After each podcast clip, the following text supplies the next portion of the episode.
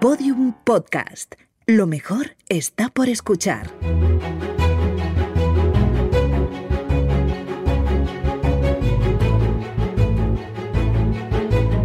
Historia de España para selectividad. Un podcast de Juan Jesús Pleguezuelos.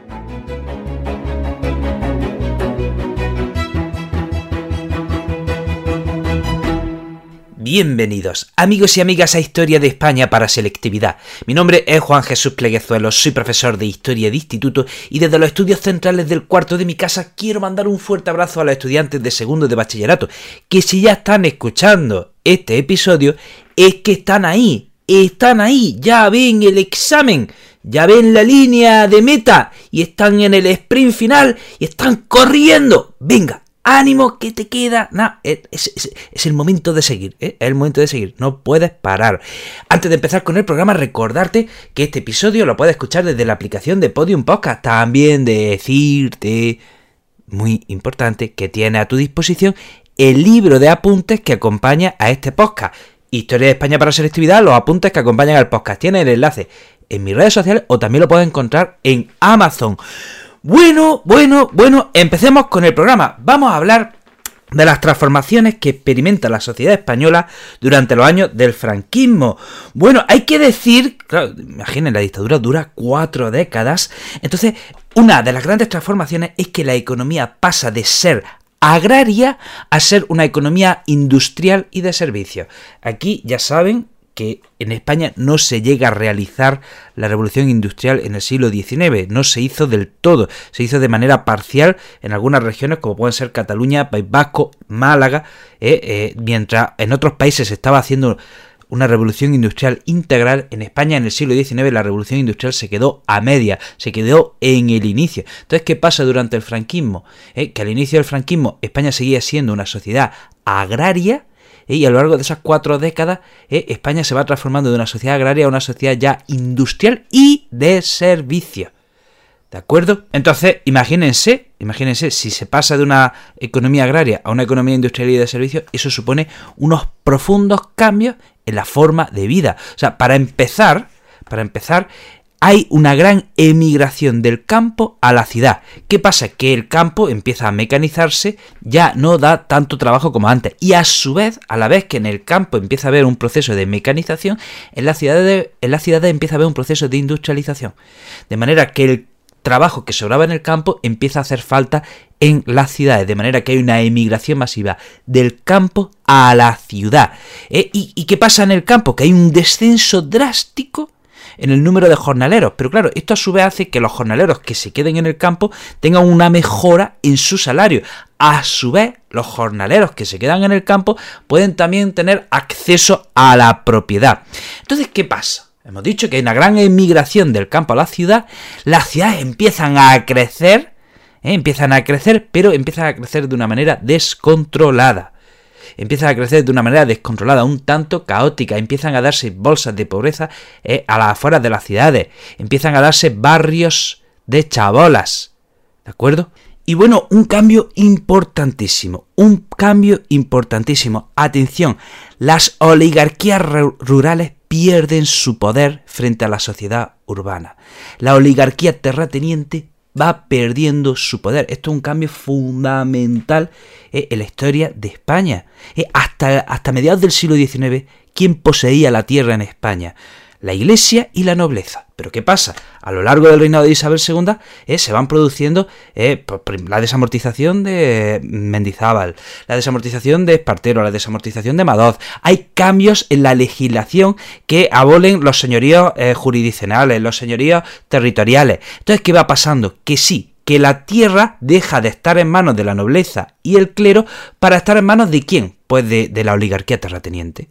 O sea, sí, antes la tierra la poseían los nobles y la iglesia, ¿de acuerdo? Pero luego la tierra pasa de estar, de estar en manos de nobles y del clero a estar en manos de una oligarquía terrateniente. O sea que las cosas en el fondo no cambiaron mucho. En el fondo no cambiaron mucho. Por eso a finales del siglo XIX se empieza a hablar de la figura del cacique. ¿Eh? Si 100 años antes era el noble quien controlaba la tierra y quien controlaba el feudo, a finales del siglo XIX, 100 años después, es el cacique O sea, las cosas no han cambiado mucho. El campo sigue sin modernizarse. El campesino sigue viviendo en unas pésimas condiciones. Entonces, ¿qué sucede? Que a lo largo de todo el siglo XIX siempre hay una oligarquía terrateniente que domina la España rural y en buena medida la sociedad española. Bueno, pues ahora, ahora ya, a, a lo largo de la dictadura franquista, esa oligarquía rural va perdiendo su poder en favor de quién? En favor de la sociedad urbana, en favor de esa burguesía que está haciéndose fuerte en las ciudades. Y esto es muy importante. Entonces, ¿qué pasa? Que en las ciudades van haciendo una burguesía urbana que ahora es la protagonista de los nuevos tiempos. En las ciudades va creciendo una clase media es formada, que tiene una mentalidad abierta y que empieza a ser dinámica. Y esta burguesía terrateniente, esta burguesía urbana, perdón, esta burguesía urbana es la protagonista de los nuevos tiempos. Empieza a haber unos cambios en las mejoras sociales, por ejemplo, se empiezan a construir viviendas sociales, ¿de acuerdo? Eh, frente a ese movimiento obrero eh, reivindicativo, sobre todo dirigido por comisiones obreras, eh, ¿qué es lo que hace el régimen? Bueno, pues aprueba una ley, la Ley de Bases de Seguridad Social de 1963, que concede prestaciones, asistencia médica y pensiones, de manera que se mejora, en cierto modo, las condiciones del obrero. Algo, se mejora algo. En 1970 se aprueba la Ley General de Educación que amplía la escolarización hasta los 14 años. Se implanta la coeducación ¿eh? y hay una modernización. Y atención, también hay un cambio importante en las costumbres, ¿de acuerdo? Eh, sobre todo en la primera etapa del franquismo, bueno, pues la mujer eh, tiene un papel absolutamente tradicional.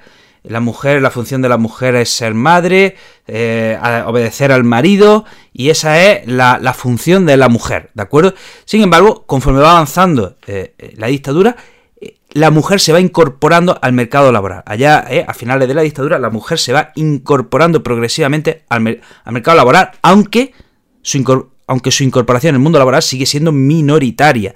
¿De acuerdo?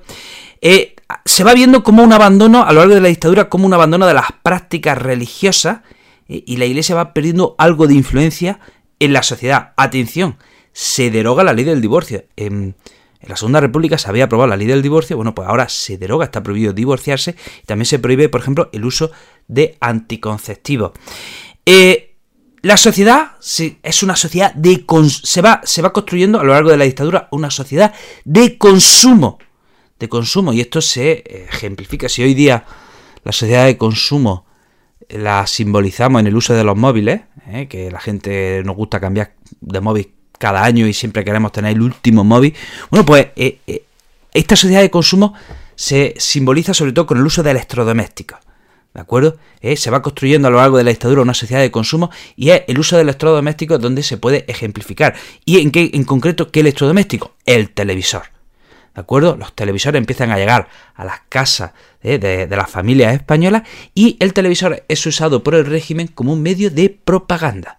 ¿De acuerdo? El televisor será un, el instrumento preferido del régimen como medio de propaganda. Y también otro, otro elemento que también es símbolo de esta sociedad de consumo, el automóvil, que también se va generalizando. Bueno, hasta aquí el programa de hoy, querido amigo, querida amiga. Espero que te haya resultado útil. Te recuerdo, te recuerdo que tiene a tu disposición el libro de apuntes que acompaña a este podcast, Historia de España para Selectividad, los apuntes que acompañan al podcast. Tiene el enlace en mis redes sociales y en Amazon. Querido amigo, querida amiga, te mando un pedazo de abrazo y nos vemos en el próximo programa.